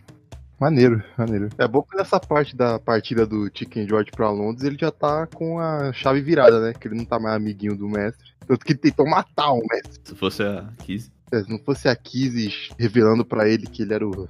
o filho do mestre. Nossa, mano, que cena desgraçada, mano. O Chicken George vai lá, né? Fala sobre o, com o Mestre Moore. Não, pô, que descobri que você é meu pai, né? E ele não, ele foi só um pouquinho direto, né? Pô, pensei que meu pai tava longe pra cara e tá aqui do lado, né? Não. É, é isso mesmo, mano. Você e mais 15 por aqui. Você mais que. É, exatamente. Toda escrava negra que eu, que eu comprava, eu fazia isso. Então eu tenho uns 15 que nem você espalhado por aí. Porra, que filha da puta, tipo. Mas depois ele, ele meio que, né, quando a água baixa na bunda, né, que depois, do, mais tarde, o Chicken George fala, ah, eu passei lá na fazenda do fulano, ele falou mim ficar lá e ajudar o pai dele, né, coisa Sempre toda. assim, sempre assim. Quando tá morrendo e percebe que não tem porra nenhuma, sempre assim. Vai atrás do filho, vai atrás de quem tiver. Porra, E e o Chicken George manda aquela, não tem o pai. exato. Eu gostei dele voltando pra, pra casa, agora em outra fazenda, que, né, que a família dele foi vendida.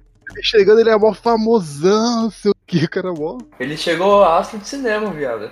Mó galã, pá. Veio da Inglaterra, 15 anos. Casaquinho vermelho, luvinha de, pel de né? pelica. É. Pô, tá lá um partidão, pô. 60 e poucos anos e tá lá aí. Um partidão é ótimo. É. 65 anos lutando na guerra, maluco. Tá é, pô. Depois de ser expulso lá do, da Virgínia. Mas agora, tipo, uma pergunta aqui pra vocês. Quem que foi, tipo, o antagonista máximo da série, mano? O antagonista? O Homem Branco. Ué, não tem... Exato. Não, é mas, pô, Porra. certo, tudo bem, mas tô falando, tipo, os personagens, tá ligado? Pô, antes, antes de você falar isso, Polônia, é interessante destacar o único homem branco de caráter da série, o Old George. O Old George, é verdade, ele é um É, personagem. o amiguinho da galera, exato. O mini Rambo, o mini Rambo. Ele- Ele foi um cara que eu fiquei com muito medo dele virar a casaca no final, mas ainda bem, não foi o caso. Ele poderia, por ser um maluco que tem um parafuso a menos, mas. Ele é meio louco mesmo. Mas, Não, mano, acho que ele é, ele é um cara simples, mano. Ele não tava dentro de como funcionava ali o sistema entre brancos e negros. Não, não, sim, sim. Tanto que aquela cena. A galera virou amigão dos filhos lá do, do Chicken George. eu, eu lembro daquela cena que o, o, o Tom, né, o filho do Chicken George, fica até surpreso, né, que ele fala, pô, mas não tem escravo lá de onde você veio? Ele, não, lá é todo mundo branco, pobre. Entendeu? Muito hilária a cena que ele tá lá dizendo, ah, então você vai pedir pro Luiz, vou te ensinar a ser capataz, você pede pro Luiz pegar uma água ali. Ele fala com a maior educação, ei Luiz, por favor, você poderia pegar uma água ali pra mim? É legal que os, os negros têm que ensinar ele a ser capataz, mano. Mano, essa cena é fantástica, mano. Que os caras começam a simular da forma mais irônica possível. Sim. Sim, sim. Ah, mas essa... Todo aquele esquema lá do Luiz. Não me chicotei. Eu já me deixei pegar uma água, tá demorando demais, senão eu vou te prender. Ah, Messa pede pra outro cara, tô, tô cansado demais. Muito caricato. Daí ele, ele dá uma chicotada no chão assim, ok, mestre, ok, daí ele pega. Até começa a dançar, né? Que ceninha, bicho.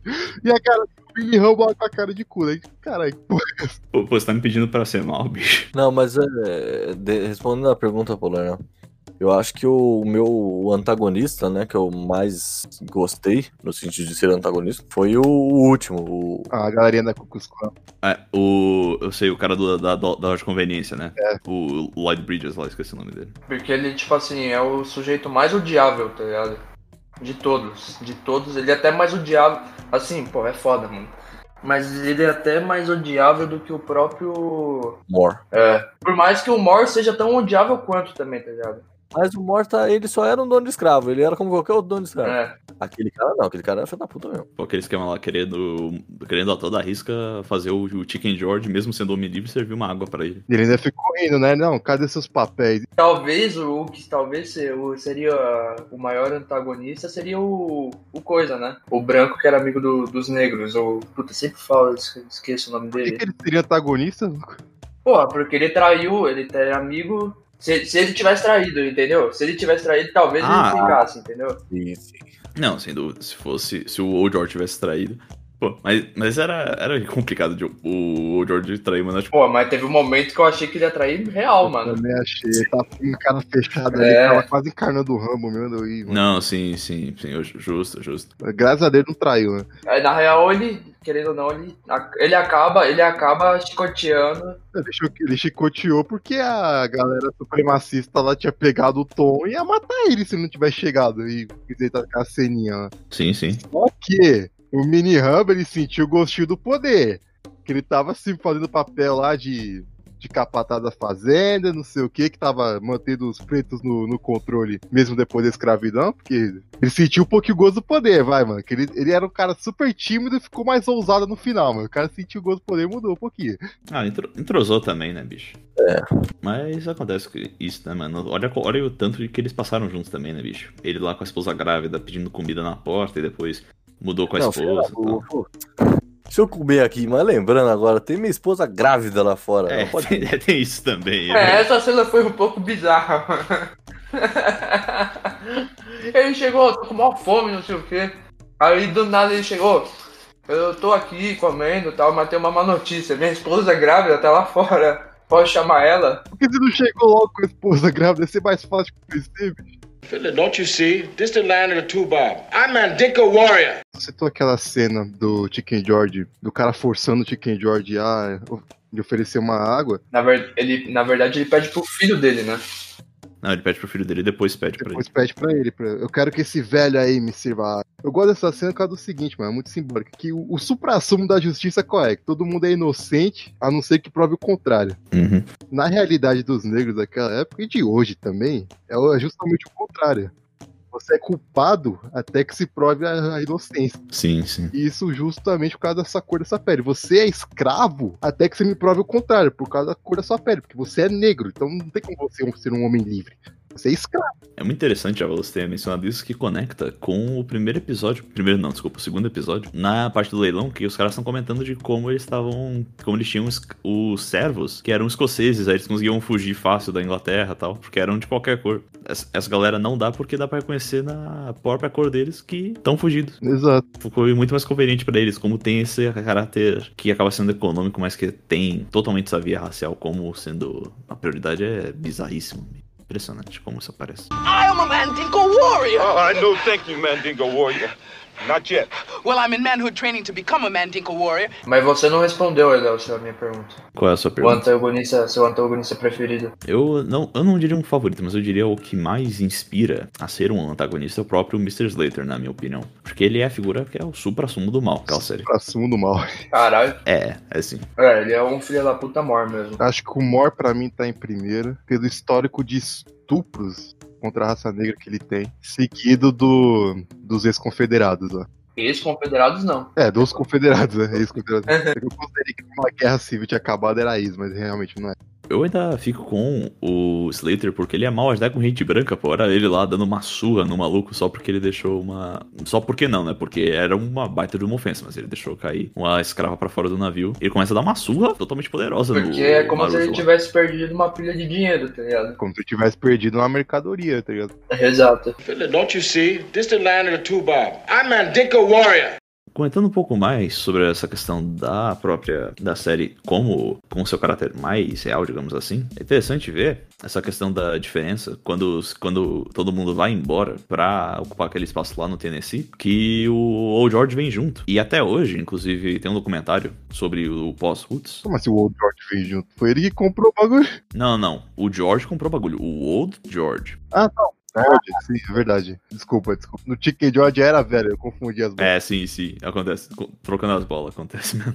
Ele acaba, acaba indo junto. E até hoje, mostrando no documentário a reunião das famílias dos Hales, a parte. verdade, que é a família Moore, né? A parte branca e a parte negra. Os dois acabam tendo reuniões anuais e tal. Eu acho muito interessante como ainda se manteve essa questão de união entre as duas partes, cara. Isso. Eles tiveram miscigenação entre as duas? Não sei, vai que o neto casou com uma neta. Hum, eu não sei se chegou a ter isso, cara. Não aparece muito disso no documentário, mas aparece a questão de que as famílias continuam juntos, cara. A parte, tanto a parte do, que derivou do George, quanto a parte que derivou do próprio Old George. Pô, da hora isso. É, isso é bem legal. Outra coisa, isso na realidade é mais da época da produção. Todo mundo tem, todos os atores lá têm uma excelente memória do, do Alex Haley, como sendo essa figura divertida, tal, sempre com bom humor, etc. O próprio LeVar Burton conta que quando eles chegaram a ter a viagem até a Vila dos Mandinka, alguns atores foram, embora a maior parte foi gravada realmente na costa da Geórgia, se não falha a memória. Costa da Geórgia não, porque a Geórgia é continental, mas na costa de um estado vizinho da Geórgia, não lembro agora. Acho que era Carolina do Norte, na realidade.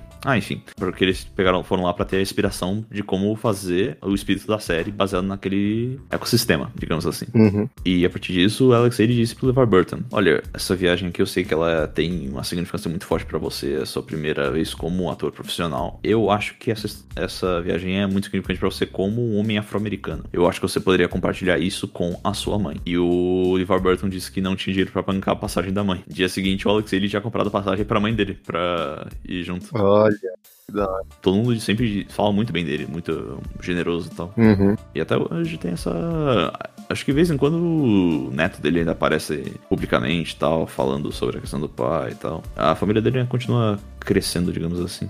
Ele continua tendo essa importância. Mas realmente a maior importância que acaba derivando do Roots. Como a gente já comentou aqui um pouco também, é a própria questão das séries afro-americanas, cara. O maior exemplo disso, na década de 90, é, por exemplo, é o show do Arsenio Hall, tendo um talk show cujo host é negro. Já é uma das maiores vitórias que acabam vindo do Roots. Aproveitando que você falou isso, não tinha o show de variedades do Jackson 5? Tinha, é verdade, tinha um show de variedades de Jackson 5, é verdade. Antes disso, então, não sei se foi antes disso, mas tinha. Não, não, é, porque- não é que Roots foi o primeiro show com, com um protagonista negro. Principalmente porque teve os Jeffersons, teve alguns personagens no Hatfield, no próprio Hatfields e McCoys. Mas foi o primeiro, foi o primeiro show cuja majoritariamente o cast era negro. Os Hatfield e McCoys, qual você tá falando? Ah, o mais recente? Se for, não tem não, tenho certeza que tem. Não, não, recente não. O Hatfield e McCoys aí do, do History, não tem, não tem não, não tem não. Pra todos os ouvintes, não vejam o remake do History. Bem ruim mesmo. Eu lembro de ter assistido primeiro que a série, já, na época eu já achei chato. Vendo a série eu vejo que é bem ruim mesmo. O SBT ainda fez o favor de dar uns cortes malucos. Aliás, digo passagem, excelente dublagem pra série. Eu, eu gostei. Não, não, não, a dublagem é divertida, é divertida. Tem Daria, dá pra ver. são bom. O Hank Capeta Hatfield é bom, a dublagem dele. Na verdade, tá falando da redublagem do Woods, mas enfim. Ah, tá. Foi mal.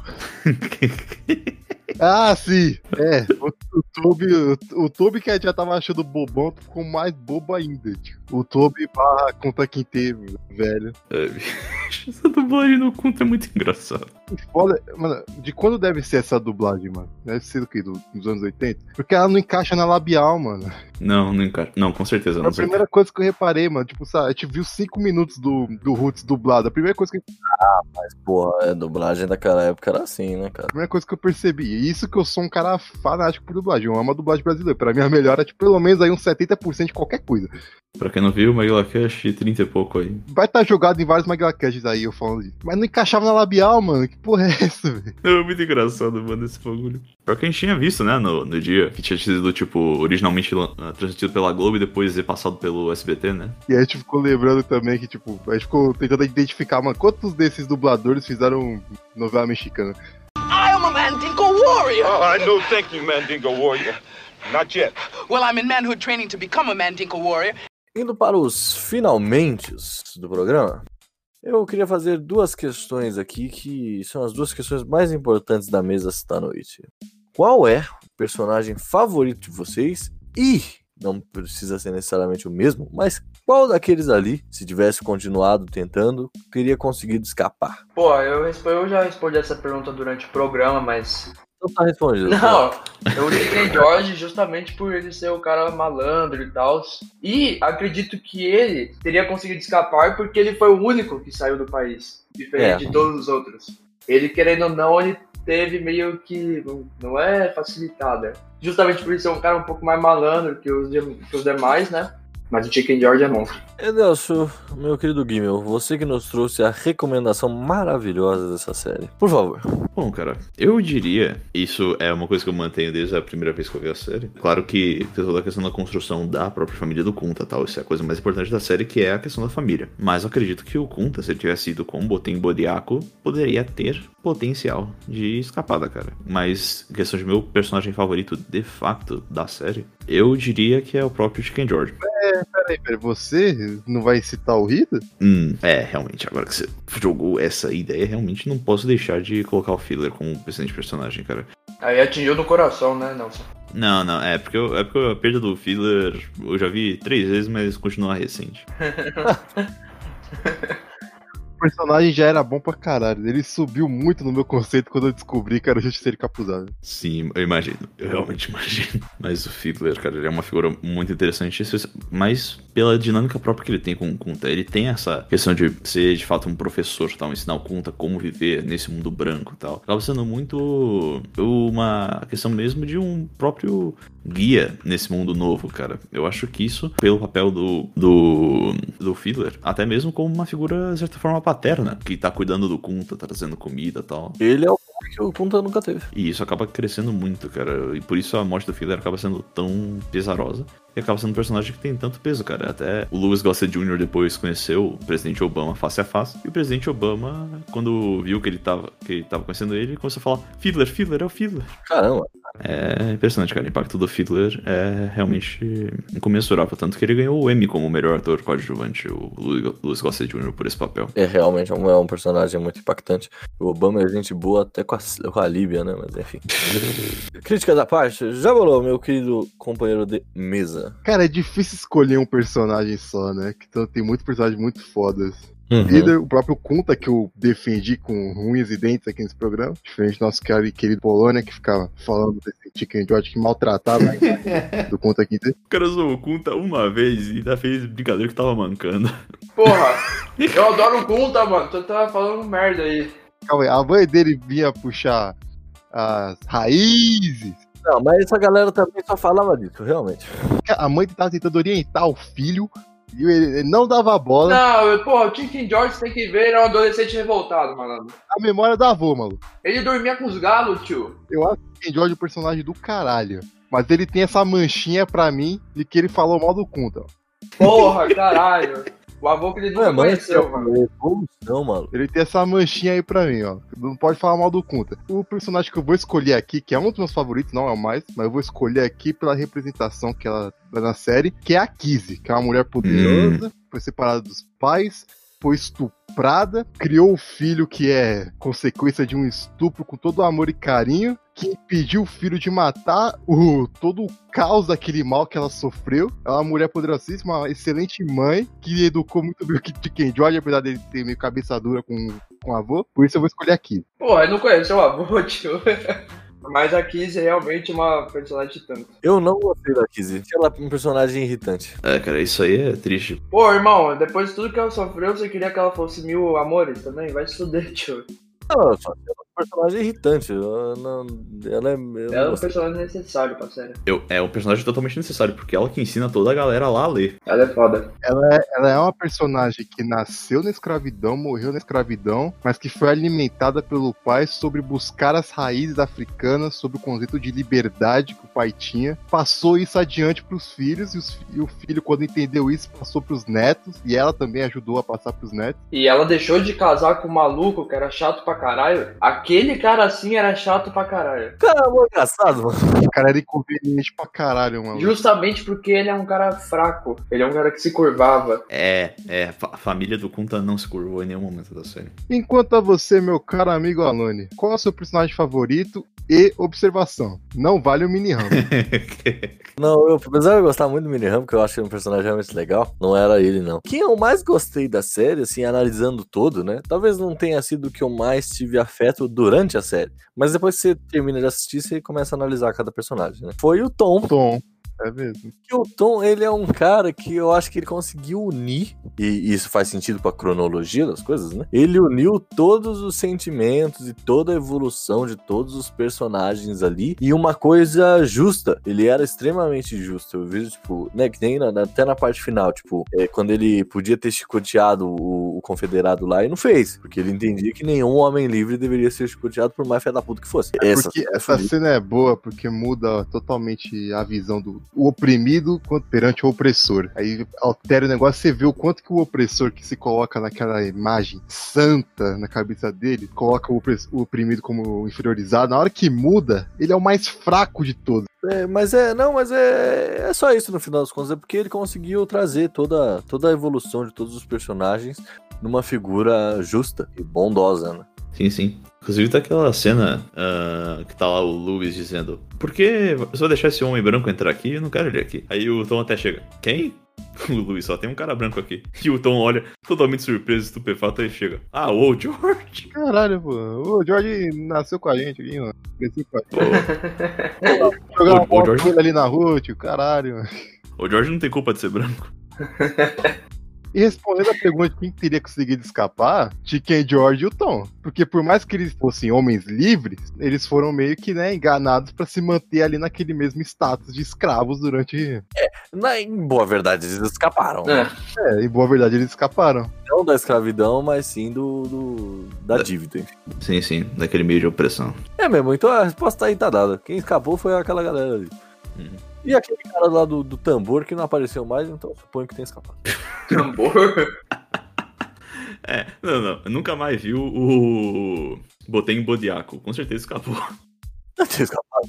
Que, que vai? Deu tudo certo, mano. Imagina o Kun tá fugindo com o maluco lá, ficando no norte, beleza. Podia ter um remake do Roots 2020 com o Feeder sendo o Morgan Freeman. Nossa, Seria um péssimo. excelente Morgan Freeman. Não, Seria um excelente falar. Morgan Freeman, realmente. O, o Kunta Kinte seria o Shaquille O'Neal, mano. Nossa! O Não. seria, né? O todo seria, né? O... Puta que tu, velho. Caralho. Sou eu, mano.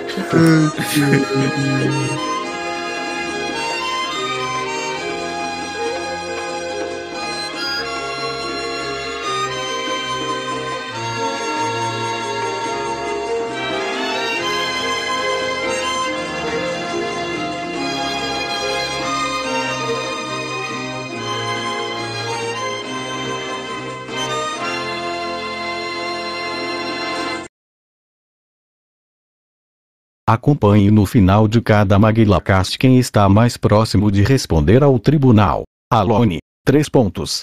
Gimmel, 2 pontos. Jabulô, Giovanna, Léo e Rebeca com 1 um ponto. Alone foi o primeiro a se tornar réu com o acúmulo de 3 pontos. Acompanhe seu julgamento no tribunal vexatório do próximo Rapidinhas.